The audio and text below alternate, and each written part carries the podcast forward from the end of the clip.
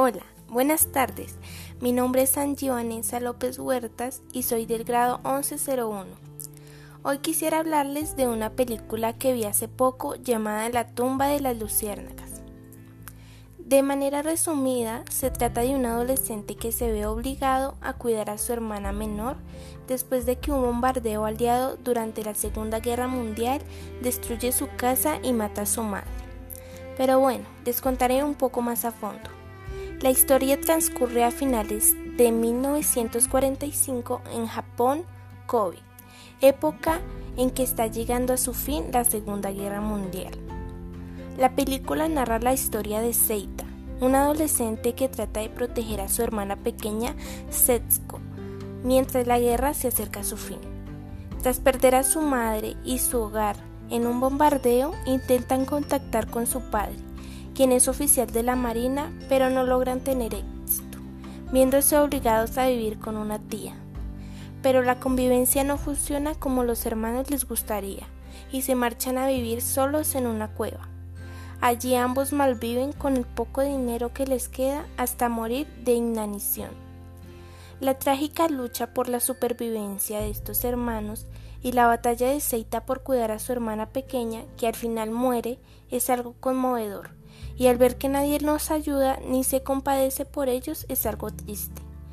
El autor de la película, llamado Akiyuki Nosaka, nos muestra con dibujos animados lo que se vivía en aquellos tiempos, todas esas situaciones tristes y desconsoladoras que tienen que vivir estos dos niños a muy corta edad y aún así tener que sobrevivir en ese mundo cruel. Akiyuki Nosaka fue una celebridad en Japón, damnificado de Kobe, su vida fue la de un huérfano vagabundo y adquirió en palabras suyas sobrada experiencia en la escuela de las ruinas calcinadas y del mercado negro. Fue luchador de boxeo rápido, cantante de pop y figura pública. Se hizo famoso por una novela delirante, Los pornógrafos, en 1966, pero las dos novelas, La tumba de las luciérnagas y Las algas americanas, lo han convertido en una de las figuras más relevantes de la literatura japonesa de posguerra. En mi opinión la película es muy buena y la forma en que muestra su contenido la hace única. Nos muestra la crudeza del ser humano en las guerras y a la hora de ayudar a los demás, pues la mayoría de veces somos egoístas.